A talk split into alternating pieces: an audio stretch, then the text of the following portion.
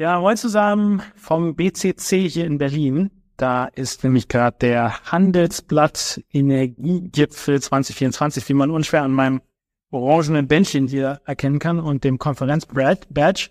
Ich habe hier in diesem äh, Konferenzraum ähm, eben eine Folge aufgenommen mit Octopus Energy, mit äh, Bastian Girol, dem CEO und Deutschlandchef von Octopus Energie und jede Menge gelernt. Äh, coole Folge.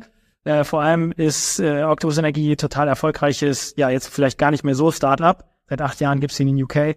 Dort schon größte Energieanbieter ähm, und ja große Ziele auch für Deutschland, äh, viele viele Kunden hier zu akquirieren.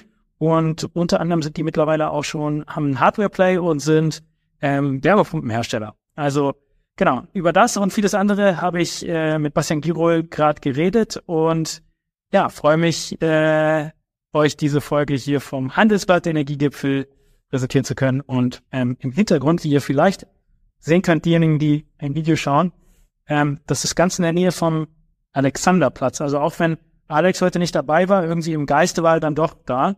Man sieht vielleicht den Fernsehturm hinten. Ähm, genau. Äh, ich war ganz aufgeregt, weil erstes Mal alleine, aber ich glaube, ich habe es ganz gut hinbekommen. Viel Spaß euch beim Reinhören. Willkommen an alle Zuhörerinnen und Zuhörer da draußen. Wir sind hier auf dem Handelsblatt Energiegipfel und ich sitze hier mit Bastian Girol von ähm, Octopus Energie. Äh, wir haben lange versucht, einen Termin zu finden und ähm, Alex ist nicht dabei, ähm, der Co-Host Alex.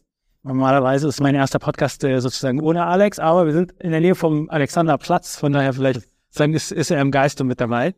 Und ähm, freue mich ganz toll, dass du, dass du die Zeit genommen hast, ähm, hier zu uns zu sprechen. Und vielleicht erstmal eine Eröffnungsfrage bei der Energiegipfel bis dato. Was hast du mitgenommen? Was hast du gelernt? Also erstens freut mich mega, dass ich hier sein darf. Ähm, und sorry, dass es so lange gedauert hat, bis ich den Termin gefunden habe. Ich glaube, das war 100 Prozent meine oder unsere Schuld. Ähm, äh, der Energiegipfel, super spannend. Ähm, also A, die, die Keynotes interessant gewesen, ähm, aber vor allem die Gespräche zwischen den Teilnehmern, ähm, irgendwie das Networking, ähm, wie man es so schön nennt, sehr gut. Ähm, und der Austausch halt einfach zu Thema Energiewende. Also es ist so eine Aufbruchstimmung irgendwie da, so ein bisschen so dieses, dieses Gefühl. Also ähm, ich, war, ich war letztes Jahr nicht da, von daher weiß ich nicht, ob da irgendwie so eine, ich will jetzt nicht sagen Grabbestimmung hat, so eine Energiekrise, ich hoffe nicht. Ähm, aber ich habe definitiv das Gefühl, dass es also jetzt ähm, alle reden drüber, was man machen kann, Flexibilität, wie sieht die Zukunft aus, was muss noch alles passieren, natürlich sehr viele Herausforderungen. Netzausbau ganz vorne als größtes Thema oder größtes Problem, aber nichtsdestotrotz sehr lösungsorientiert, sehr äh, positiv gestimmt. Ja, von daher. Genau, und ähm, auch immer gut besetzt, oder? Handelsblatt. Auf jeden Fall. Es, ähm, mir kommt es vor, als ob sozusagen eher C-Level hier äh, sozusagen äh, so very important Leute unterwegs sind. Ähm, bist du, hast du gute Gespräche geführt? Ja, wir haben sehr gute Gespräche geführt. Also mit vielen äh, anderen Marktteilnehmern gesprochen, aber auch Politik, ähm, äh, andere aus den Regulators, äh, wie wir sie immer nennen. Also wir hatten echt gute Gespräche und ähm, sehr viele Anknüpfungspunkte. Also wir merken auch einfach, also das ist das schöne Takeaway, das wir jetzt hatten, dass wir das Octopus Energy hier sehr stark auch mit, also A, sehr stark wahrgenommen werden als Player jetzt im Markt. Also sind jetzt hier drei Jahre am Markt und die merken, also wir sind einfach angekommen und werden wahrgenommen und wir haben Lösungen, die wir teilweise auch aus Großbritannien, aus anderen Ländern mitbringen, die jetzt genau das sind, was quasi die Energietransformation hier in Deutschland braucht. Und zwar dieses Bindestück hin von Wechsel der ähm, Energieinfrastruktur, was bisher jetzt viel passiert ist, zu wie kommt es denn jetzt beim Kunden an? Wie kommt es denn jetzt beim Verbraucher an? Ja? Wir können ganz viel über flexible Stromnetze reden, aber was heißt das am Ende des Tages für so einen Endverbraucher und wie kann der daran partizipieren? Weil wenn der davon nicht spürt, und das ist natürlich auch sehr stark ein politisches Thema, dann war das einfach nur teuer für den. Mhm. Ja. Mhm. Cool, verstanden. Ich glaube, wir müssen nochmal so zwei Schritte zurückgehen, ja. weil, weil ähm, die, meine Vermutung ist, dass ganz viele von unseren Hörerinnen und Hörern ähm, Octopus noch gar nicht kennen. Das kennen wir. Deswegen, und dich auch noch gar nicht kennen. Deswegen ähm, sozusagen Eingangsfrage, wer bist du und, und, und wer, ist, wer ist Octopus? Gib uns mal sozusagen den ganz Kurzpitch. Den Kurzpitch. Ähm, äh, wer bin ich? Ich bin Bastian. Ähm, ich bin der Geschäftsführer von Octopus Energy hier in Deutschland. Ähm, ich bin äh, bei Octopus Energy jetzt dabei, seit es Octopus Energy in Deutschland gibt, was äh, vor drei Jahren äh, oder seit drei Jahren der Fall ist. Ich habe angefangen, hier die Marketing-Team und Products, bzw. Tech-Teams zu leiten. Die Geschäftsführerschaft habe ich jetzt seit einem halben Jahr inne. Ähm, ich komme ursprünglich äh, überhaupt nicht aus dem Energiebereich. Ja, also von Puten und Blasen keine Ahnung gehabt, als ich angefangen habe, also im Energiebereich. Ähm, ursprünglich habe ich mal angefangen äh, tatsächlich im E-Commerce. Ähm, ich war bei Avato Bertelsmann ähm, im E-Commerce-Business. Ich bin danach bei im, im Telefonica gewesen, also ähm, O2. Und ähm, dann hatte ich zwei Konzerne hinter mir, wo ich mir gedacht habe, so die Konzernwelt ist interessant. Ähm, ich suche mal mein Glück in den Startups, ähm, habe verschiedene Startups gegründet, Food Startups, Real Estate, Fitness, ähm, Health Products äh, gemacht, die teilweise erfolgreich, teilweise auch nicht erfolgreich, wie das halt so ist. Groß, mhm. Großteil der Startups äh, werden nichts, ähm, hat aber auch ein paar ganz gute Erfolge und bin ähm, dann so ein bisschen über die Suche so Early Stage Startups, Scale Up, ähm, so an den Punkt gekommen, wo ich gesagt habe, so, hey, ich würde ganz gerne mal wieder so ein bisschen in die größere, aber ich möchte eigentlich nicht zu einem Konzern gehen. Mhm. Und dann bin ich halt bei Octopus Energy genau ans richtige Unternehmen geraten. Ja, wir sind ähm, ein relativ großes, sehr erfolgreiches Unternehmen, aber wir sind 100 Prozent äh, Startup vom Spirit. Cool. Also wie groß oder äh, vielleicht so, was ist die Unternehmenshistorie von uns? Wir kommt aus UK. Genau. So viel, so viel habe ich dann doch äh, äh, recherchiert. Ich habe nicht nur hier diesen, äh, diesen coolen kleinen sozusagen Kuscheltier-Oktopus bekommen, sondern ähm, auch ein bisschen was ähm, gehört. Und der Greg Jackson, der hat ja heute hier auch äh, eine Keynote. Eine Keynote gehalten, genau. Ähm, Greg Jackson ist unser Founder, ähm, eben richtig gesagt aus Großbritannien. Dort sind wir vor ähm, sechs beziehungsweise acht Jahren an den Start gegangen. Ähm, wir sind in der Zeit von tatsächlich einem kleinen Start-up äh, jetzt zum größten Energieanbieter in Großbritannien gewachsen. Der ja, größte. Der größte. Endkunden. Genau, ja, in, in Endkunden. Ähm, und ich glaube auch schnellst wachsende Revenue oder glaube ich der größte in, in, in Revenue. Ähm, was wie gesagt, acht Jahre, okay, das ist eine lange Zeit, aber wenn wir uns überlegen, in diesem, in diesem Business, in dem wir unterwegs sind, Energie, ist das, also ich finde es immer noch mind-boggling, dass wir das überhaupt geschafft haben, also wie, was das bedeutet.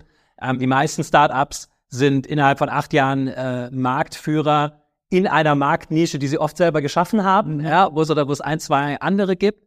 Wir sind in einem der etabliertesten Energie, äh, Business-Bereiche oder Industriebereiche, die es eigentlich gibt, ähm, in dieser Zeit zum Marktführer dort aufgestiegen.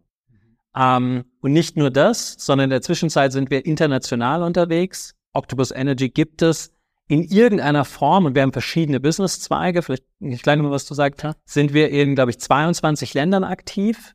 Als ähm, Energy Retail Business, also Energieanbieter von Strom, äh, erneuerbaren Strom und Gas, sind wir in ähm, äh, acht Ländern unterwegs. Ähm, und eins davon ist Deutschland. Was sind dann die anderen Sachen, die sozusagen nicht Energie, also Strom- und Gasanbieter, was sozusagen B2C-Facing ist? Ähm, genau, also wir haben die anderen, also der, wir sind eigentlich, und das ist ganz interessant, wir sehen uns im Kern gar nicht als Energieanbieter, sondern wir sehen uns im Kern als Technologieunternehmen. Mhm. Und ein bisschen zur Historie ist auch so ein bisschen der Kern war, Greg Jackson und die anderen Founder kommen ähm, aus der Technologiebranche. So wie du auch. Vielleicht, genau. Vielleicht ja. ist die Energiewirtschaft auch gut, dass man so ein bisschen frischer Wind von außen. Tatsächlich, tatsächlich, ja. Das ist so ein bisschen, also wir vergleichen uns ganz oft so ein bisschen, also wir, wir andere Sachen heranziehen, wenn man sagt so, ähm, und die kamen auch nicht aus dem Energiebereich, ja, die kamen rein aus Technologie.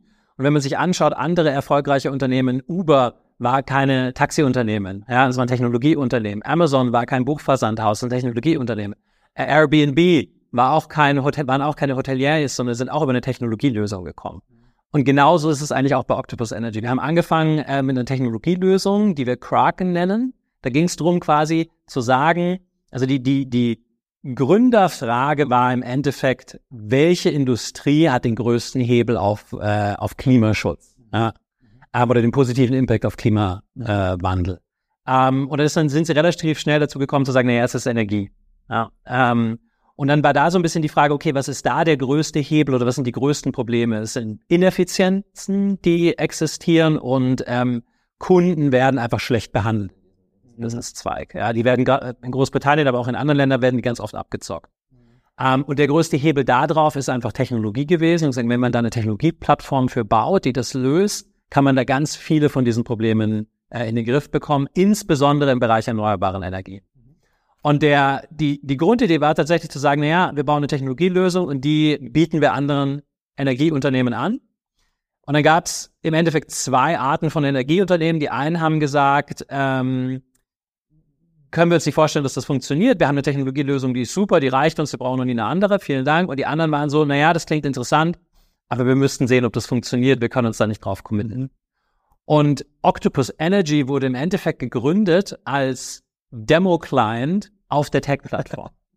Ähm, das ist jetzt sehr erfolgreich geworden, dieses Thermocline-Business, könnte man sagen. Ja.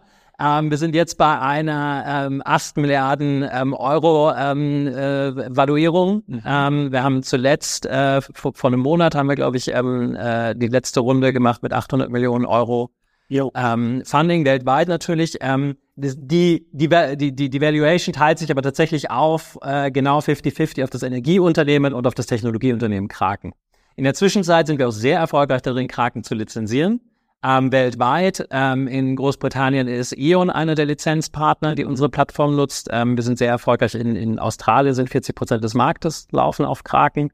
Ähm, und wir lizenzieren das jetzt auch, in, auch in Deutschland, äh, lizenzieren wir jetzt Kraken an den Markt. Ja, ich habe mit, also ähm, ich komme, habe ja auch ein bisschen Energie-Hintergrund. Ähm, also ich, also entgegen zu eurer Story brüste ich mich immer damit, dass das sozusagen gut ist, wenn man Founder ist und äh, viel Erfahrung. Ja, ich kann nicht über 15 Jahre und so. Nee, ähm, aber ähm, genau, ich habe mit äh, so äh, bekannten ähm, Energietradern geredet und die haben mir auch diese diese Story erzählt, dass es einfach sozusagen ähm, dass das Octopus eigentlich äh, nur der der der Demo Client ja. äh, und weil irgendwie muss man es ja zeigen, dass es funktioniert, wie man tatsächlich ja. und ja. Ähm, und von den 800 Millionen, wie viel hast du davon äh, für dich äh, hier in Deutschland sozusagen waren?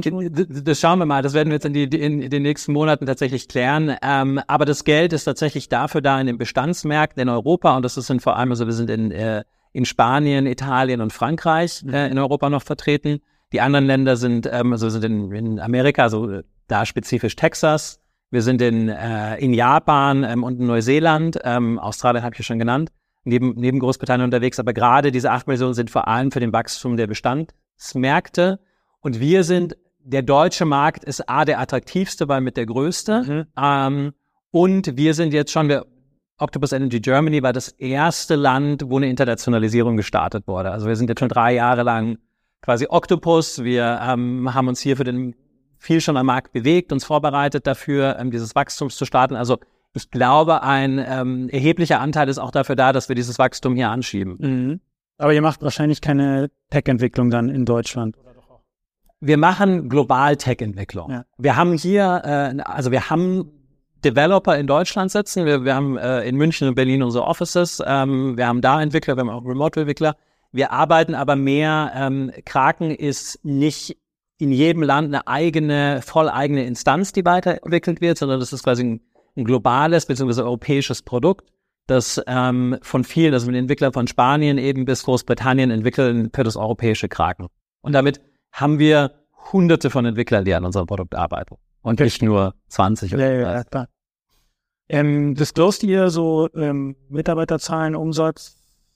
Äh, Mitarbeiterzahlen, ähm, wir sind so ungefähr in Deutschland jetzt bei 400 äh, Mitarbeitern. Ich glaube, was man dazu sagen muss, ein Punkt jetzt, den ich noch nicht gesagt habe, also wir haben das Energiebusiness, Energieanbieter, wir sind Technologieunternehmen ähm, und wir sind ähm, äh, Hersteller in der Zwischenzeit, aber auch in, Installateur von Hardware, Energiehardware.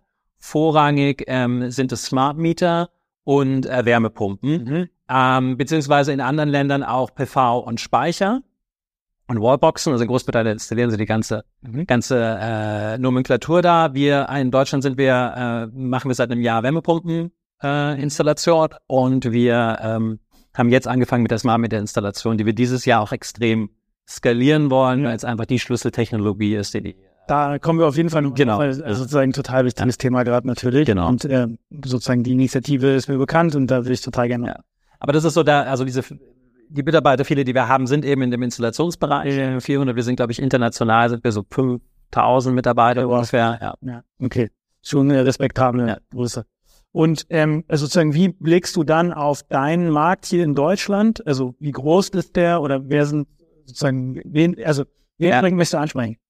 Ähm, Endkunden vor, äh, vorrangig. Also wir haben, äh, wir haben noch kein äh, B2B-Business hier, wir haben vorrangig Endkunden-Business, weil wir einfach glauben, dass ein Großteil. Ähm, und was ganz interessant ist, weil ich, hier hole ich damit ein bisschen aus, also es ist ganz interessant, wenn man sich die Industrie, die Energieindustrie an sich so ein bisschen anschaut. Ähm, finde ich, sieht man so ein durch die Bank oder auch sehr stark in der Vergangenheit, es wird, wird eher gedacht von der Asset-Seite aus. Ja, da brauche ich ein Kohlekraftwerk oder ein Windkraftwerk oder ich brauche irgendwelche Trassen dafür. Und irgend, irgendwo kommt der Strom dann auch bei irgendwem an und das ist dann so. Wir denken das Ganze halt viel stärker von der Consumer-Seite. Ja, also von den, von den Nutzern her, die, die, für die diese ganzen Assets ja da sind, ja, und gebaut werden. Wir bauen die ja nicht einfach in die Gegend. Klar, Industrie, aber es ist auch wichtig, ist auch ein Nutzer, aber sehr stark die, die, die, die, die Verbraucher, die wir in den Fokus rücken. Ja. Und ähm, das sind auch die, die wir fokussieren und auf die wir, wo wir in den nächsten Jahren ein großes Wachstum sehen. Wir haben uns vorgenommen, bis ähm, 2026 eine Million Kunden hier in Deutschland zu haben, im, im Endkundenbereich. Von so, wie viel gibt's? Naja, wir, also wir haben äh, 40 Millionen Haushalte, ähm, also die könnten wir alle supplyen. Ja. Schauen wir mal, wie wir da hinkommen. Wir schauen, ob wir auch irgendwann mal größte Energieanbieter werden. Hier in Deutschland sind die Mächteverhältnisse ein bisschen anders aufgeteilt als in Großbritannien. Das ist eine größere Herausforderung. Nichtsdestotrotz sehen wir ähm, jetzt schon gleiches Wachstum wie die Kollegen in Großbritannien zu dem Zeitpunkt, in dem wir uns befinden. Okay. Also wir sind auf demselben Trajectory ähm, und haben im Endeffekt das Ziel und Aufgabe, das, den Erfolg von Octopus in Großbritannien hier am deutschen Markt zu replizieren. Cool. Das heißt sozusagen, die äh, Energiezone-Zuhörerinnen, die äh, hören jetzt eventuell dem, ähm, dem CEO zu, der, der, der in Zukunft sozusagen der, der größte Player hier am Markt sein kann. Das wäre doch schön. Ja, also äh, ist euch zu wünschen. Und ähm, die Kunden, die ihr jetzt schon habt, oder also wie, ähm, wie kommen die zu euch? Wie finden die euch? Ähm, wo gibt's die? Habt ihr irgendwie so Showrooms? Habt ihr hier, hinter dir ist, glaube ich, so ein, ähm, weiß nicht, ob das Video dann erkennt, ist, ist ein Einkaufszentrum. Ja, da so. ist irgendwie EDK und H&M und Deichmann und sozusagen Retail-Businesses. Ähm, habt ihr Präsenz in der Fläche? Wollt ihr sowas machen? Also so die traditionellen. Energieversorger sind ja findest du ja auch mal äh, sozusagen in einer, in, einer, in einer Mall oder in einer Einkaufsstraße. Äh, mhm. Ist das was, äh, was, äh, was ihr andenkt oder gar nicht oder alles online? Also äh, für so ein ja. bisschen, äh, was sind eure Channels? Ähm, wir sehen uns grundsätzlich, also wir sind, wie ich habe schon gesagt, Tech-Unternehmen, von daher sehen wir uns als digitale Energieanbieter. Ähm, das heißt, digitale oder, oder Online-Channel sind erstmal vordergründig das, wo wir auch die Kunden mhm. gewinnen. Hier in Deutschland sieht, muss man auch anschauen, wie der Markt aufgebaut ist. Natürlich die Preisvergleichsseiten sind einer der Orte, wo die meisten Kunden ähm, sich informieren über Stromangebote. Ähm, und wir sehen, ein Großteil unserer Kunden kommen auch über diese Kanäle. Mhm. Ähm, was aber spannend ist, dass je mehr wir wachsen und je mehr wir auch, ähm, und das ist ein ganz wichtiger Teil bei uns, je mehr wir auch zeigen, wie gut wir mit Kunden umgehen, ähm, je, je mehr wir unsere sehr positiven Customer Feedbacks bekommen, desto stärker werden auch unsere anderen direkten Kanäle. Also wir machen klassisches Online-Marketing. Wir sind aber auch, wir haben jetzt aber auch angefangen, ähm, äh, quasi Direktvertrieb an der Tür zu machen, mhm. weil es einfach Zielgruppen gibt, die erreichst du online halt nicht. Mhm. Ja? Und es gibt Zielgruppen, und der deutsche Markt hier ist ja schon länger liberalisiert, aber es das heißt nicht, dass er unbedingt kundenfreundlich ist.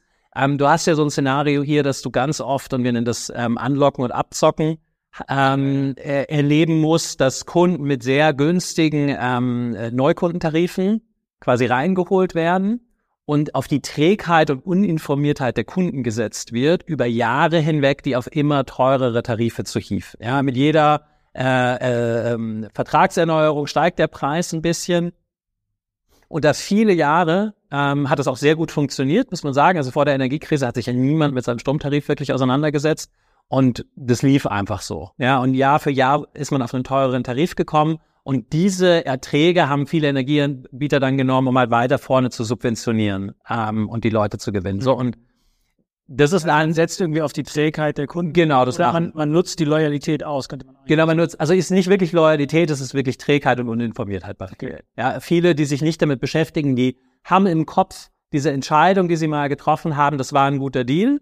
Und äh, manchmal schon ein Jahr später, aber allerspätestens drei oder fünf Jahre später ist es bei nichten mehr ein guter Deal, sondern wahrscheinlich zahlt man also mindestens mal zehn Cent mehr als ein Neukunde, wenn nicht sogar mehr. Ja. Und jetzt ist es natürlich so, wenn ich dann nochmal in unterschiedliche Zielgruppen reingehe, also ich sage, ähm, äh, ältere Leute, Leute mit Migrationshintergrund, äh, geringerer Bildung, die werden da halt noch mehr ausgenutzt mhm. drauf, ja, weil es ein sehr komplex, teilweise die Produkte extra komplex gestaltet sind.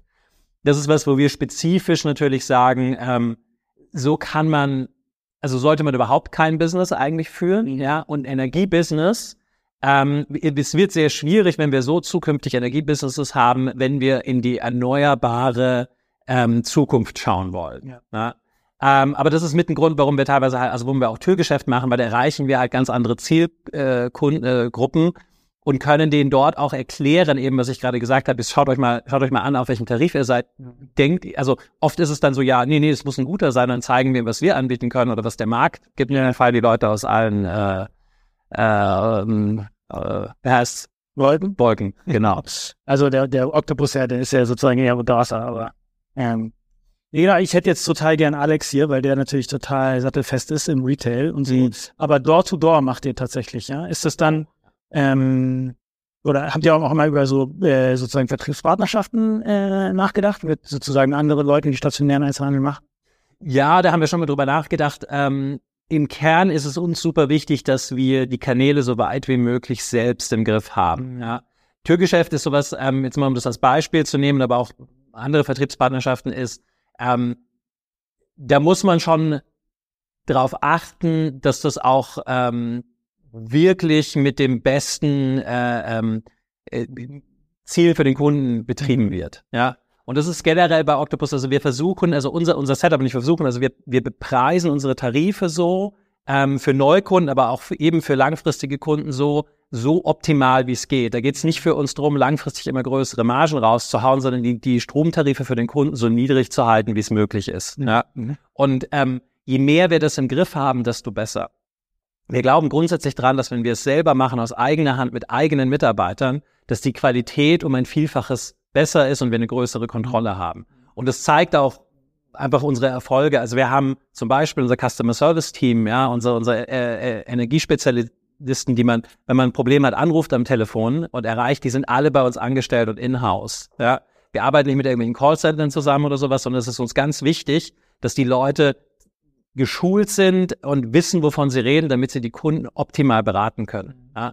Und das sehen wir auch in unseren herausragenden Ergebnissen. Also wir sind ähm, mit der beste oder wir sind, glaube ich, der beste, bestbewerteste Energieanbieter äh, auf Trustpilot. Ja, cool. Ähm, wir haben erst äh, jetzt auch diese Woche oder letzte Woche von ähm, Focus äh, die Auszeichnung bekommen, bester Kundenservice im Energiesektor. Ähm, und wir sehen das auch eben in dem Feedback, den wir von, das, das wir direkt von Kunden bekommen, beziehungsweise die niedrigen Churnraten, die wir haben, dass die Kunden das einfach lieben, tatsächlich. Ja. Und aber also ähm, mich wundert es sozusagen, weil, also wie, wie, groß ist euer Warenkorb? Weil, also es muss sich auch lohnen, sozusagen, ne, die sozusagen die, die Vertriebskosten äh, da zu decken. Also was genau verkauft ihr und, und sozusagen wie groß ist der Warenkorb von durchschnittlichen Kunden so? Okay, ja, das ist so äh, klassisches E-Commerce-Ding, Warenkorb. Also wir haben äh, einen Stromtarif, es kommt natürlich sehr stark an, wo wohnst du, ist es ein Haus, ist es eine Wohnung oder was ähnliches, ja, und dann kommt es sehr stark drauf, wie die, wie die Strompreise Wholesale sind, ja, also wir passen unsere Preise auch sehr stark an, äh, natürlich wie, wie gerade die Preise am Markt sind. Ähm, also es kommt so ein bisschen drauf an, äh, wenn du ähm, wenn du jetzt Kunde bist mit einem durchschnittlichen, äh, durchschnittlichen Verbrauch hast, dann würde ich sagen aktuell, aber das ist, wenn ihr das ausstrahlt, kann das äh, schon mehr oder weniger sein, würde ich sagen, zahlst du so um die 30 Cent. Ähm, bei uns ähm, für den Strom war es so ein Abschlag, ja, was haben wir denn so Abschläge? weiß ich gerade gar nicht im Auto. Also das sind nicht klassische Warenkörper, du kaufst ja nicht eine Sache, du hast ja die lange Zeit. Also du bist für uns, hast du einen Vertrag, je nachdem, was du für einen wählst, hast du zwölf bis 24 Monate bist du bei uns in Belieferung und das Ziel ist natürlich dann darauf, ähm, dich auf weiterhin faire und gute Tarife zu verlängern auf so lange wie du bei uns sein. Und das sind dann klassische so Fixpreisverträge, wie man sie sozusagen kennt aus Deutschland? Haben wir alles im Sortiment, ja. Wir haben Fixpreisverträge, also wo du sagst, eben, du hast einen klassischen Abschlag und dann haben wir eine Preisgarantie eben für diese Zeit, mal mit Vertragsbindung, mal ohne, verschiedene Kombinationen, ähm, was für die Kunden interessanter ist. Was wir aber auch im Angebot haben, und ich glaube, da wird es dann interessant, bisschen Anknüpfung hier zum, äh, zum äh, Energiegipfel ist, ähm, wir haben jetzt einige flexible Tarife. Wir haben flexible Tarife, für EV-Fahrer, wir haben flexible Tarife für, äh, für Wärmepumpen, mhm. wo wir unterschiedliche Zeitfenster haben, in denen der Strom unterschiedlich viel kostet. Mhm. Ja. Das Basisprodukt, das wir haben, ist, ist ein Time of Use. Ja, genau, ein Time of Use Tariff, ganz genau. Also womit das Basisprodukt, ähm, das wir für EV-Charger haben, ist ähm, Octopus Go. Da gibt es ein Zeitfenster in der Nacht von 0 bis 5 Uhr, wo der Strom um einiges günstiger ist als tagsüber. Mhm. Ähm, oder zu den restlichen Zeiten. Das heißt, wenn ein EV-Fahrer heimkommt und halt eben das so programmiert oder ansteckt, dass der zu der Zeit sein Auto lädt, hat er einen Haufen Geld gespart. Ja? Ähm, wir haben aber auch ein äh, flexibles äh, Angebot ähm, für Charging, was wir Intelligent Octopus nennen. Und da geht es darum, dass ähm, wenn du heimkommst mit deinem EV und den anschließt, sagst du uns im Endeffekt nur, ähm, wann du den geladen haben möchtest und wie viel. Für die meisten Leute ist halt in der Früh, wenn sie losfahren, 80 Prozent äh, Ladung.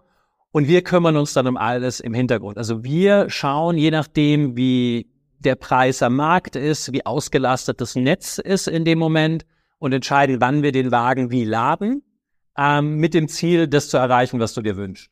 Ähm, wenn du uns das machen lässt, belohnen wir dich im Endeffekt mit Credits beziehungsweise mit einer, mit einer Zahlung dafür, dass wir das erledigen dürfen. Und wir kümmern uns um alles.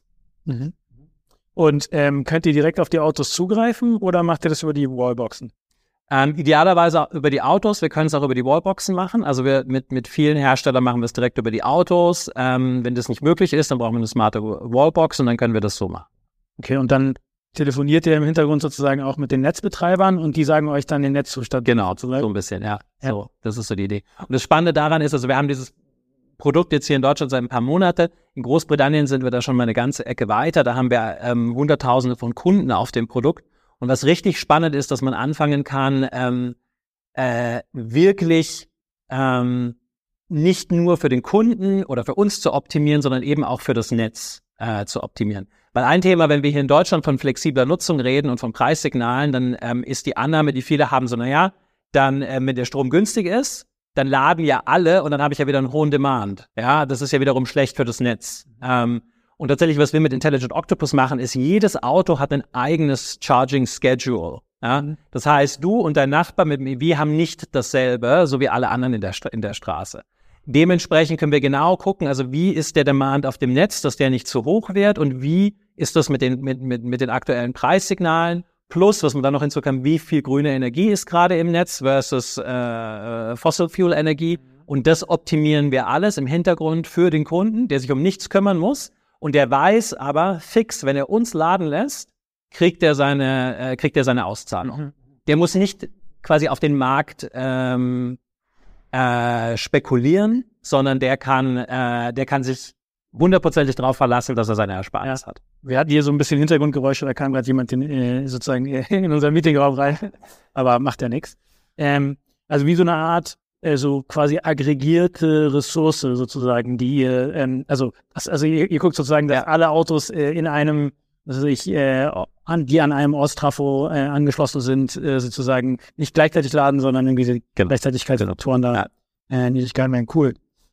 Ähm, wenn du magst, ähm, erzähl gern ein bisschen sozusagen von, von Großbritannien. Also wenn ich es verstehe, wie ich verstehe, ja. die sind jetzt sozusagen in der Zukunft, ja. Wir sind so ein bisschen hin so ein bisschen, ja, genau. Mit unseren ähm, sozusagen intelligenten Messsystemen.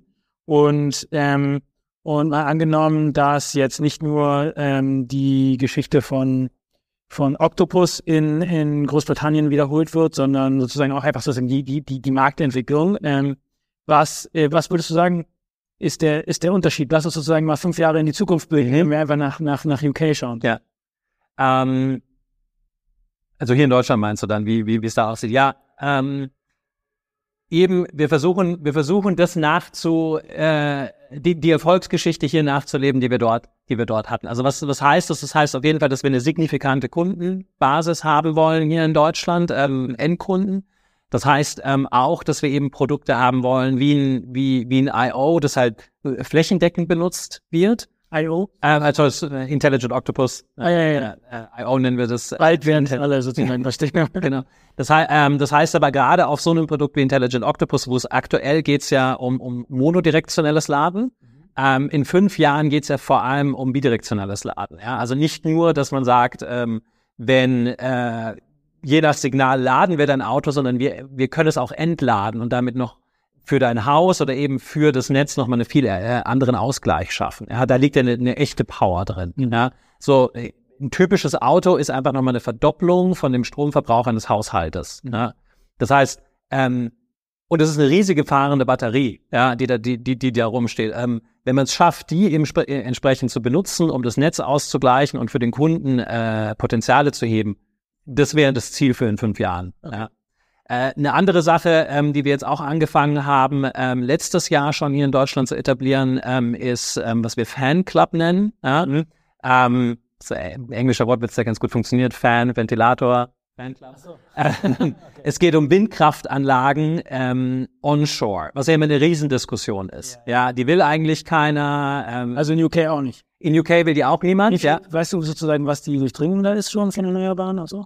Ähm, nee, habe ich jetzt gerade nicht so im Kopf. Ja, okay. ähm, aber ich kann eins sagen, dass der äh, Brite an sich auch kein Riesenfan davon ist, äh, eine große Windkraftanlage in seinem Backyard zu haben. Ja? Ähm, was wir aber geschafft haben mit dem Fanclub ist, wir nehmen äh, eine lokale Onshore-Windkraftanlage, also die, die, die am ehesten ja zur Diskussion stehen, ob die irgendjemand will. Und wir nehmen Kunden im Kilometer oder im größeren Umfeld außenrum und schließen die über Smart Meter, anderes Thema, was wir in fünf Jahren hoffentlich viel mehr von haben, ähm, an. Und wenn äh, Wind bläst, kriegen die 20 Prozent Reduktion von ihren Stromkosten. Und wenn sehr viel Wind bläst, kriegen sie 50 Prozent Reduktion von ihren Stromkosten. Was dazu führt, dass die Leute automatisch anfangen, ähm, und die haben entweder eine App oder äh, einen Messenger-Dienst, der ihnen Bescheid gibt, ähm, immer in diesen Phasen ihren Stromkonsum reinzuschiften. Ja? Und das, klar, wenn man ein Auto hat, kann man das machen, ähm, aber es ist selbst attraktiv für Leute, die eben keine großen Assets haben, sondern sagen, na ja, dann mache ich jetzt meine Wäsche, dann backe ich jetzt meinen Apfelkuchen, mhm. ja. Ähm, und passen dann wieder, wenn, wenn diese Wind, äh, dieser, dieser starke Wind vorbei ist, passen automatisch ihren Verbrauch wieder an und senken den ähm, danach. Ja. Und das ist ein Produkt, das ich in fünf Jahren hoffe, dass wir das an mehreren Orten haben. Aktuell haben wir das einmal in Brandenburg, ähm, das wollen wir ausrollen.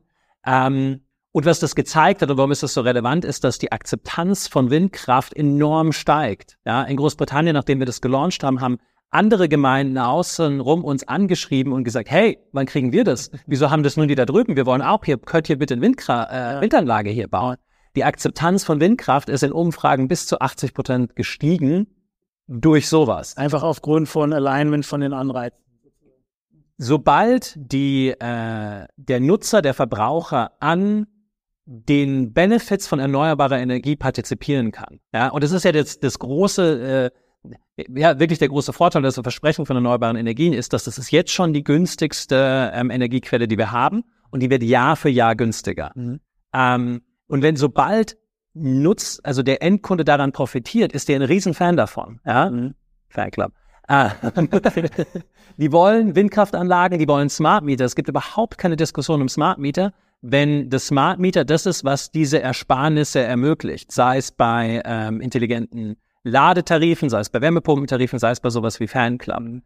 Ähm, ich vergleiche das immer ganz gerne, ein Smart Meter mit einem Router für, für Internet. Ja? Mhm. Ähm, wir haben hier in Deutschland eine Riesendiskussion in den letzten Jahren über Smart Meter geführt. Sollten wir die haben oder nicht? Ist das was Gutes? Ist das das Teufelswerk? Werde ich ausspioniert? Mhm. Ähm, kein Mensch kauft einen Router, geht einfach los und kauft einen Router. ich kaufe mir jetzt eine Box, geile Lichter hinten, viele Stecker, ein Traum. Ja, krieg Internet. Genau, also ja, aber genau. Also und wenn ich nur eine Diskussion über den Router führe, dann ist das eine schwierige Diskussion. Also warum soll ich mir das Ding holen? Das kostet, ich habe nichts davon. Das hole ich mir ja nur, weil ich ein Produkt will. Das Produkt ist schnelles Internet. Mhm. Ja. Und wenn ich noch schnelleres will, Glasfaser, brauche ich einen neuen Router. Der kostet mich ein bisschen mehr, aber dann habe ich ja dieses Produkt, das ich will. Und so ähnlich, genauso wird es auch bei neuer Energie sein. Ja? Ähm, interessanterweise ist es auch noch so, also wenn wir über Sicherheitsbedenken zwischen Smart Meter und Router reden, also vor dem Gerät, wo ich wirklich Sorgen haben muss, dass ich äh, Datenschutz-Issues äh, habe, ist es auf jeden Fall der Router und nicht das Smart Meter. Ja, da laufen ja noch ganz andere Daten. Äh, da laufen alle Daten, genau. Ja, ja, ja. So. Ähm, also das, das ist so ein Punkt. Ein, ein, weiterer Punkt, also wir wollen auch sehr stark diese Smart Meter Installation hier in Deutschland vorantreiben. Ja, wir sind bei unter zwei Prozent Marktdurchdringung mit Smart Metern in Deutschland. In Großbritannien, die nach eigenen Aussagen sagen, sie sind sehr träge, sind wir bei 50, 60 Prozent. Mhm. Ähm, in Italien und Frankreich sind wir bei ungefähr 100 Prozent schon fast. Ja. Ähm, als Schlüsseltechnologie für die erneuerbare Energie müssen wir das vorantreiben. Also in fünf Jahren müssen wir auch bei einer viel, viel größeren Menge an äh, installierten Smart Metern hier in Deutschland sein. Mhm. Und glaubst du, kriegen es hin? Also es wurde ja schon oft angekündigt und viel versucht und ähm, es war irgendwie bisher nicht so die Erfolgsstory, so was ich mitgeschnitten habe. Das stimmt. Ähm, es hat sich aber viel getan. Also vor zwei Jahren war aufgrund der Regulatorik war es unmöglich eigentlich ein Smart Meter. Also selbst wenn man eins wollte, war es fast unmöglich, eins zu bekommen und zweitens war es finanziell, also es gab überhaupt kein, keine Lösung. Es gab das, so zwei, drei sozusagen akzeptierte oder zertifizierte wie Discover G. Genau, ja. Ähm, die gab's, die sind in Insolvenz gegangen, jetzt kommen sie wieder zurück, ja. Okay. Ähm, was Gutes für den Markt. Ähm, aber es ist auch grundsätzlich so, es war, also es war fast nicht möglich, eins zu bekommen. Dann war es sündhaft teuer. Man musste das als Nutzer quasi selber bezahlen. Und mhm. dann gab es aber auch keine Produkte an dem Markt. Da sind wir wieder bei dem Router-Beispiel. Warum hätte ich mir eins holen sollen, wenn ich überhaupt keine smarten ja, ja. Produkte habe, mit denen ich was anfangen kann? Es gab Edge Cases, da musste man das haben, aber in der Masse nicht. Jetzt kommen wir an den Punkt, wo A, die Regulierung auf diesen Geräten viel besser geworden ist. Es könnte noch leichter sein. Wir haben in Deutschland immer noch die komplexesten Smart Meter und Smart Meter Prozesse im Vergleich zu unseren Nachbarländern, aber um Meilen besser, als wir es hatten. Ähm, und äh, das allein plus eben die Möglichkeit, äh, jetzt Produkte auch wirklich für den, für den Kunden anzubieten, mhm. wird den Smart Meter Rollout durchaus voranschieben. Ja.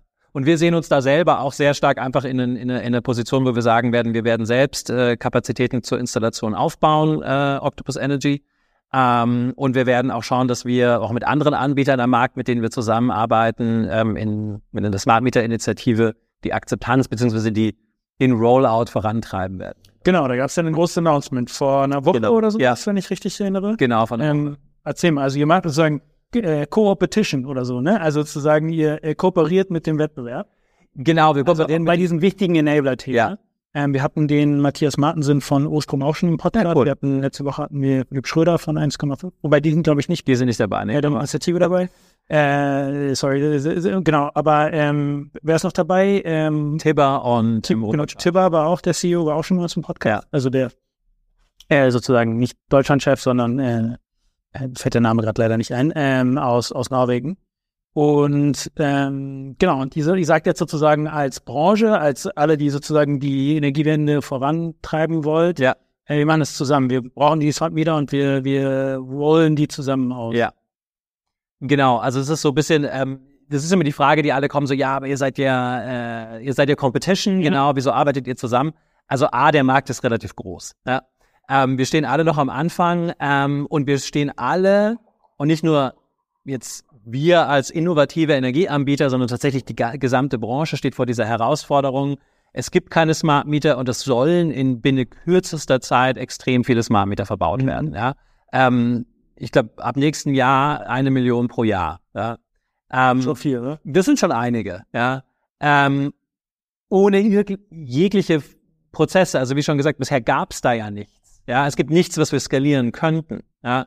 Ähm, jetzt gibt es Lösungen, dass man sagt, okay, jeder fängt an, selbst seine eigene Smart Meter zu installieren. Ähm, wettbewerblicher Messstellenbetreiber, wir installieren alle unsere eigenen Smart Meter. Das lässt aber immer noch, das ist auch nichts, wo wir, wo wir realistisch sagen können, dass wir in einer, in einer, in einer schnellen Zeitrahmen wirklich viele Smart Meter deutschlandweit bekommen. Und also eigentlich müssen wir auch an 100 Prozent ran, damit das wirklich sinnvoll ist für die Energiewende in der Zukunft. Ähm, das heißt, wir haben uns zusammengetan und gesagt, vor allem die grundzuständigen äh, Messstellenbetreiber sind ja sehr stark in der Pflicht, viele Smart Meter zu installieren.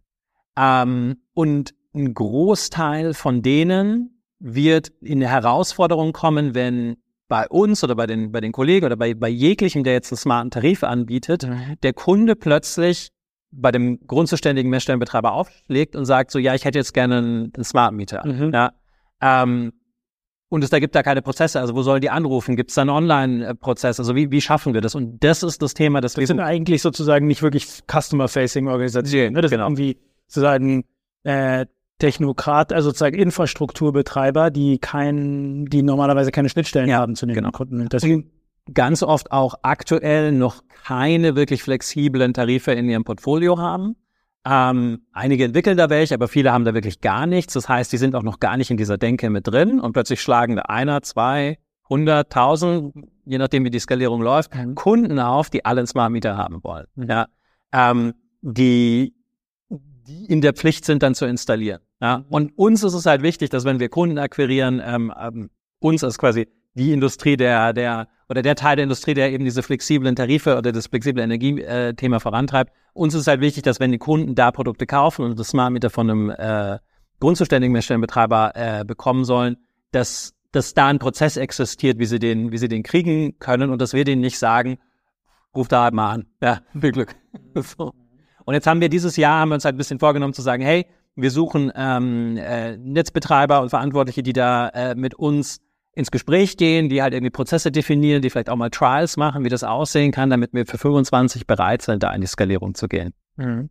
Und sind die nicht eigentlich dann auch, also oftmals ist doch der grundständige Netz, äh, Messstellenbetreiber äh, auch der Netzbetreiber ja. und dann aber auch gleichzeitig Energieanbieter. Energieanbieter, ja. sozusagen, weil Unbundling irgendwie erst ab 100.000, wir haben also 100.000 Kunden pro, äh, pro Energieversorger und wir haben ähm, relativ viele kleine Stadtwerke in Deutschland. Ja.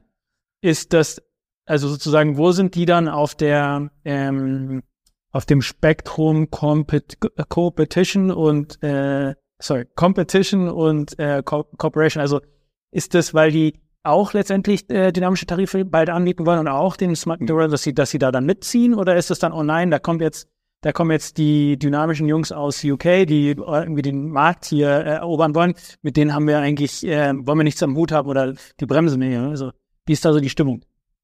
Das finden wir jetzt mal raus. Ja, okay. ich glaube, äh, das wird dieses Jahr, also das ist wirklich so, ich glaube, ähm, wir werden, also wir haben halt einfach sehr viele von denen, das hast du jetzt schon ja. gesagt. So, das, das macht's nicht leichter.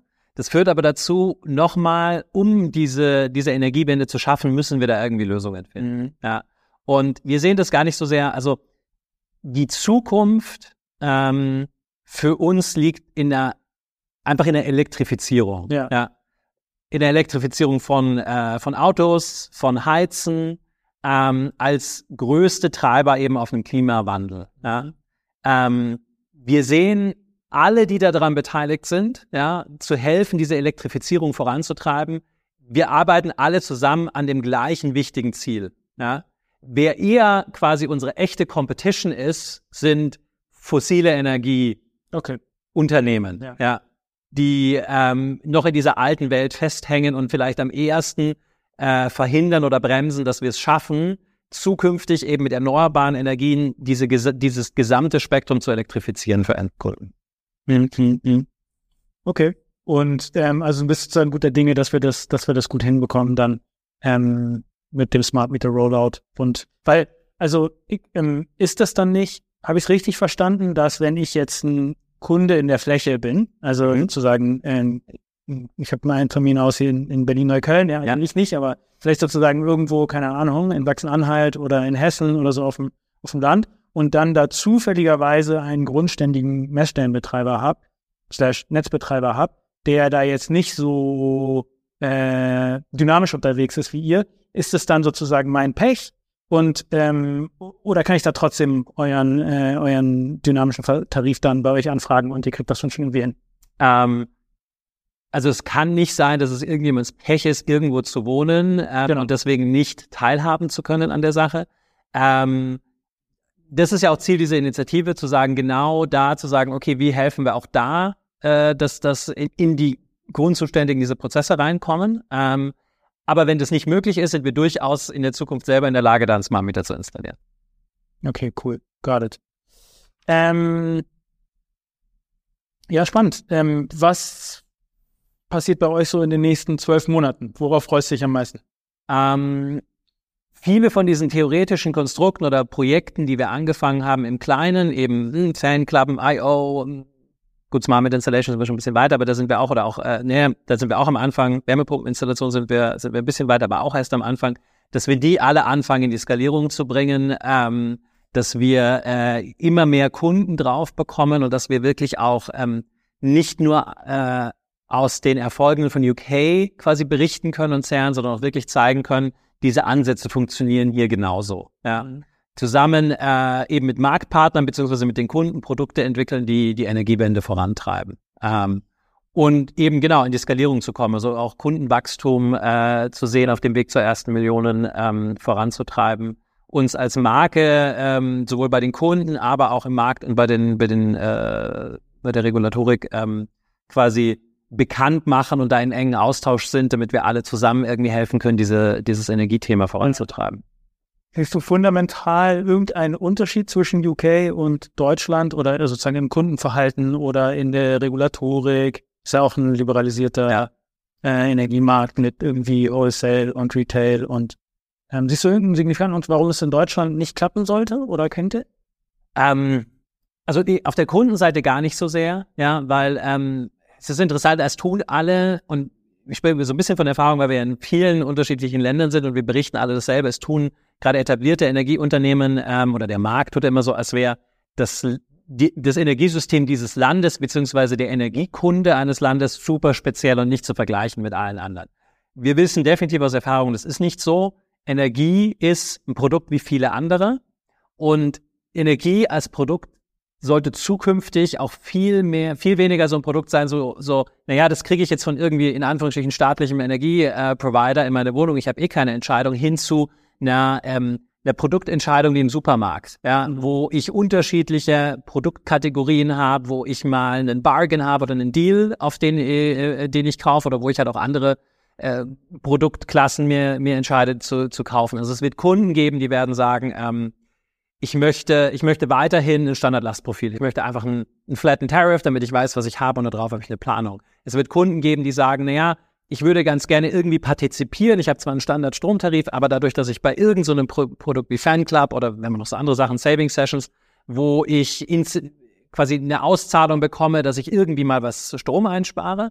Und dann wird es Kunden geben, die halt voll auf diese Flexibilisierung äh, einsteigen werden.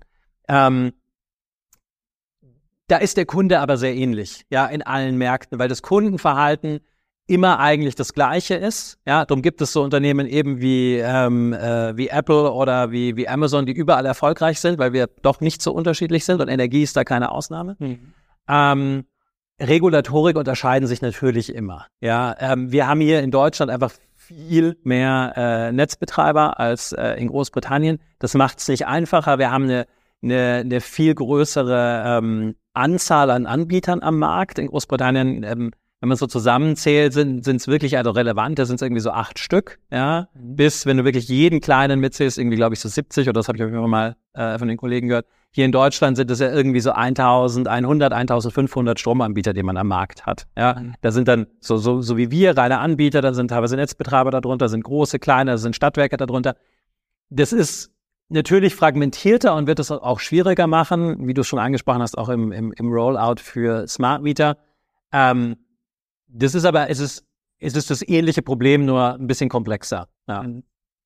Und ähm, also außer jetzt das große Thema Smart Meter, gibt es irgendwelche Regulatorik, die dir ein Dorn im Auge ist? Oder andersrum gefragt, wenn du jetzt äh, Energieminister wärst, äh, was, was wirst du als erstes irgendwie ändern oder ähm, du meinst ja schon, wir haben, wir sind irgendwie äh, ja. große Stück gegangen. Soll jetzt auch in keinster Weise irgendwie Politik-Bashing sein oder so, nein, wirklich sozusagen, was, was glaubst du, ähm, also konstruktiv, was, äh, was, was würde noch Sinn machen zu ändern oder vorzuschlagen, ähm, dass wir das anders regeln in Deutschland? Ja. Also Energieminister kein, kein einfacher Job zurzeit bei uns. äh, ähm, also A, glaube ich, dass da eh, wie gesagt, schon wahnsinnig viel Richtiges passiert ist, ja wir kommen aus einer Phase, wo wir 14 Jahre lang nichts gemacht haben, mhm. ja, und einfach Sachen liegen haben lassen und haben jetzt sehr viele oder es wurden sehr viele sehr wichtige infrastrukturelle Themen angegangen, die jetzt halt alle, wenn man die vor zehn Jahren äh, Stück für Stück angefangen hätte zu machen, wäre, hätte das nicht so einen unangenehmen Impact wie jetzt. Zusätzlich hatten wir eine Energiekrise, die das ganze Thema noch erschwert hat. Mhm. Ähm, also da ist da sind die richtigen Sachen jetzt zum ja, richtigen, beziehungsweise äh, definitiv vielleicht sogar zu, zu einem Zeitpunkt, wo es ab jetzt wird, ist es schon fast zu spät gemacht mhm. worden. Ähm, die brauchen halt ein bisschen Zeit, um, äh, um zu Buche zu schlagen, bis es eben beim Kunden ankommt. Ja. Ähm, ich glaube, ein Thema, was ich vielleicht angehen würde, wäre, ähm, wird in Deutschland ist, sind die Netzentgelte relativ hoch. Ja. Ähm, das ist, selbst wenn wir extrem runtergehen oder extrem flexibel mit dem Arbeitspreis sind, ist der Impact auf den Gesamtpreis für den Kunden relativ gering, weil so ein großer Teil eben die Netzentgelte sind. Ja. Mhm. Ähm, in anderen Ländern ist es geringer. Ähm, äh, wir müssen runter von den, von den hohen Stromsteuern, die wir haben, ja. Ähm, weil je flexibler der Stromtarif ist, also je mehr äh, Dynamik da drin ist, desto mehr kann man darum Produkte bauen, die am Ende des Tages ähm, Ersparnis für den Kunden bedeuten. Ähm, das, die, die Diskussion, die wir ja ganz oft haben, ist ähm, zu versuchen, möglichst flach eben diese, die Dynamik zu halten. Eben mit den Risiken so, oh, wenn wir zu wenig oder zu viel Demand auf dem Netz haben. Ähm, aber das ist eben genau der falsche Weg. Das Energienetz der Zukunft, das erneuerbare Energienetz, allein aus der, aus dem Grund, was das für Energieträger sind, ja, ähm, braucht mehr Flexibilität. Also es ist der falsche Ansatz hinzugehen und zu sagen, na ja, wir wollen eine Erneuerung dieses Energienetzwerks und wir tauschen jetzt einfach nur den Energieträger aus, ja. Statt einer Kohle machen wir da jetzt Wind hin, aber wir versuchen alles andere gleich zu halten. Das wird nicht funktionieren, mhm. weil das fundamental anders funktioniert. Wenn wir aber sagen, okay, wir wechseln, wir, wir, wir machen ein komplett neues Energiesystem, das darauf eben basiert, dass wir erneuerbare Energien haben, die fluktuieren, die eine flexible Produktion haben, darauf kann ich eine flexible äh, Nachfrage abbilden. Und darauf kann ich Produkte bauen für Kunden, die viel attraktiver sind für Kunden, ähm, dann hat es alles einen sehr, sehr erfolgreichen Weg, weil dann wird es wirklich Jahr für Jahr einfach günstiger für den Kunden werden und Jahr für Jahr besser für die Umwelt. Ja. Und da spielen genau solche Sachen wie diese Steuern und die Netzentgelte, die noch auf diesem alten System äh, basieren, mit rein. Wenn wir die schaffen zu reduzieren, dann ist es, das wäre jetzt so ein Punkt, wo ich sage. Okay. Also Stromsteuern runter und Netznutzungsentgelte genau. variabilisieren. Genau, variabilisieren. Gibt's ja auch. Regionalisieren. Ja, solche Ansätze. Cool. Prima. Danke. Gibt es irgendwas, was ich ähm, hätte fragen sollen und nicht gefragt habe, was, was dir auf dem Herzen liegt, was du gerne noch teilen möchtest? Äh, wir machen so viele unterschiedliche Sachen und haben so viele Produkte, äh, die wir, die wir haben. Ich glaube, wir könnten noch mal so lange reden. Ähm, ich würde eine zweite Folge machen. Ich würde mich freuen, wenn wir äh, irgendwie in ein paar Monaten oder äh, so nochmal ein Catch-up machen. Ähm, ich glaube, da kann ich noch mal viel mehr erzählen, was wir schon umgesetzt haben und gelernt. Mir ist doch noch eine Frage eingefallen. Ja, super. Äh, Wärmepumpen ah. hast du auch erwähnt, oder? Genau, ja. Also ich habe gelernt jetzt ähm, in dem Podcast mit Philipp Schröder von 1,5 letztes, äh, letzten, ähm, letzte Woche, ähm, dass, dass es starke Überkapazitäten gibt ähm, im Markt. Also dass sozusagen viel produziert wurde, weil, weil ähm, sozusagen alle danach Energiekrise, alle ja. groß, großer Demand und da jetzt aber gar nicht so viel sozusagen verbaut wird, wie produziert wurde.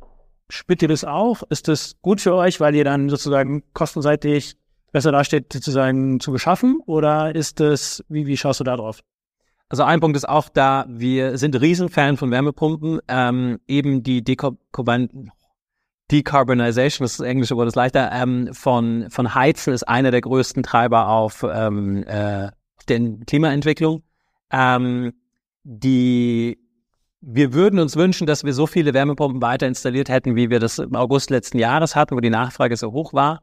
Ähm, ich glaube, die, die Diskussionen um die Förderungen und die allgemeine Verunsicherung haben jetzt nicht geholfen und die haben natürlich dazu geführt, dass äh, Überkapazitäten aufgebaut wurden. Mhm. Ähm, die Nachfrage wird sich aber wieder erholen. Ähm, ich bin mir da sehr sicher. Also die Wärmepumpe ist einfach so, ich sage das immer so, die, die, die Wärmepumpe ist so ein bisschen Magie, ja. Ähm, bei dem Vergleich zu konventionellen Heizmethoden nimmst du ähm, eine Einheit Energie, also eine Einheit Strom und machst da drei bis vier Einheiten äh, Wärmeenergie draus. Ähm, mit konventionellen Lösungen schaffst du maximal eins zu eins und das ist schon extrem gut. Selten schaffst du es so gut. Also allein diese reine Basis Economics ist so, dass es eigentlich kein Argument gibt, das gegen, mehr gegen eine Wärmepumpe sprechen. Ja. Und es gibt noch viele andere Argumente, können wir sicherlich auch noch mal eine Session drüber machen, die dafür sprechen.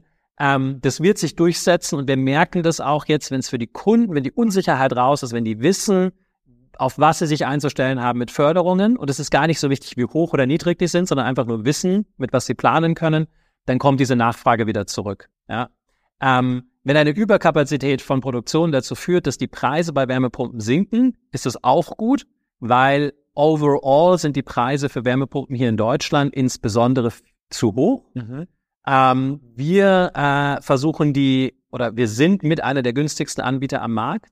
Äh, nicht, weil wir irgendwie Price-Cutting betreiben oder irgendwie Billigprodukte verbauen, sondern weil wir einfach sagen, ähm, je mehr wir von dieser Wertschöpfungskette inhausen, desto mehr können wir diese vielen unterschiedlichen Margen, die da drauf sind, ja, den Hersteller, den Zwischenhändler, Lager und dann den örtlichen Installateur, da nimmt sich hier jeder ein anständiges Stück Marge und dann komme ich teilweise auf 40 oder sogar 60.000 Euro Kosten für eine Wärmepumpe raus. Mhm. Ja, das muss nicht sein. Okay. Ja.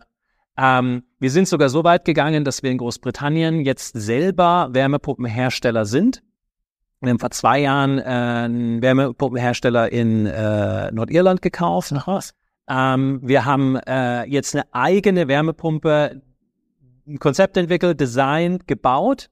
Ähm, die Cozy nennen wir die ähm, und die läuft jetzt aktuell vom Band und wird äh, in Großbritannien jetzt schon installiert. Mhm. Wir Preisvergleich auf äh, den Preisen von Großbritannien, die ein bisschen anders sind als hier bei uns in Deutschland. Ähm, aber in Großbritannien ist es so klassische Wärmepumpe. Mit Förderung zahlt man so 15.000 Pfund. Ja, schon mal im Vergleich zu uns. Ganz spannend. Ähm, die, die Cozy können wir äh, nach Förderung teilweise für 3.000 Pfund anbieten. Jo. Also ein, so ein, ein Fünftel von. Genau. Hast du richtig verstanden? Unser Ziel ist es, und das muss das Ziel sein, dass eine Wärmepumpe nicht mehr kostet als eine Gasheizung, mhm. weil das ist nämlich der Trade-off, den der, der, der Kunde am Ende des Tages hat. Ja? Und das führt wieder zurück zu einem unserer Kernelemente äh, ist, erneuerbare Energie und Klimaschutz an sich, aber erneuerbare Energie darf kein Luxusprodukt sein. Das darf nicht mehr kosten und das darf nur für eine besondere Zielgruppe, die sich das leisten wollen. Jeder muss das sich leisten können beziehungsweise es sollte sogar günstiger sein als fossile Brennstoffe. Ja. Und das ist das genau das, was wir mit unserer eigenen Wärmepumpe erzielen wollen und was wir hier auch im Markt schaffen wollen, dass Wärmepumpen wirklich eine günstige Preisalternative sind. Also du sprichst wahrscheinlich dann Total Cost of Ownership, ne? TOC. Mhm. Oder, oder geht es vor allen Dingen um sozusagen das Initial Outlay vom Investment, also die, die, die sozusagen das, was man als erstes zahlt, wenn man, wenn man investiert das ist, was man, also das sind diese 3000 äh, Pfund, ist das, was man zahlt für die Wärmepumpe, äh, wenn man sich die kauft bei okay. uns dann. Ja. Und die Cozy wird es dann auch in Deutschland geben? Die wird es auch in Deutschland geben in der Zukunft. Ja, ich habe da jetzt noch keine Timeline, ähm, leider, äh, aber ähm, wir arbeiten da auch dran. Also wir wollen die nicht nur in Deutschland, wir wollen die auch äh, international am Ende des Tages äh, vertreiben. Ah, das, das war mir nicht bewusst. Das heißt, ihr seid also also richtig ein Hardware wir sind eine Firma ja, die und genau. müsst da irgendwie in die Skalierung kommen. Ja. Habt da Produktionsanlagen in Nordrhein genau. und die skaliert er jetzt. Genau. Ja. Okay, spannend. Dann müssen wir wirklich noch machen als zweite. Ja. Cool. Ähm, äh, vielen, vielen Dank äh, für deine Zeit. Ähm, wenn du, wenn die Leute euch finden wollen, dich finden wollen, wo sollen sie nachschauen? LinkedIn, Twitter, äh, was X hat das ja jetzt mittlerweile. Wo, äh, wo, wo finden Sie euch? Wahrscheinlich Website? Äh, genau, also unsere Website octopusenergy.de, da finden Sie uns als Company. Ähm, auf LinkedIn sind wir auch sehr ähm, aktiv. Ähm, und sonst, ich glaube, generell Social Media findet man uns auf jeden Fall. Cool, super. Danke. Cool, hat mich sehr gefreut. Ganz viel Erfolg und äh, wir sehen uns bald, hoffentlich. Ja, Dankeschön. Mach's gut.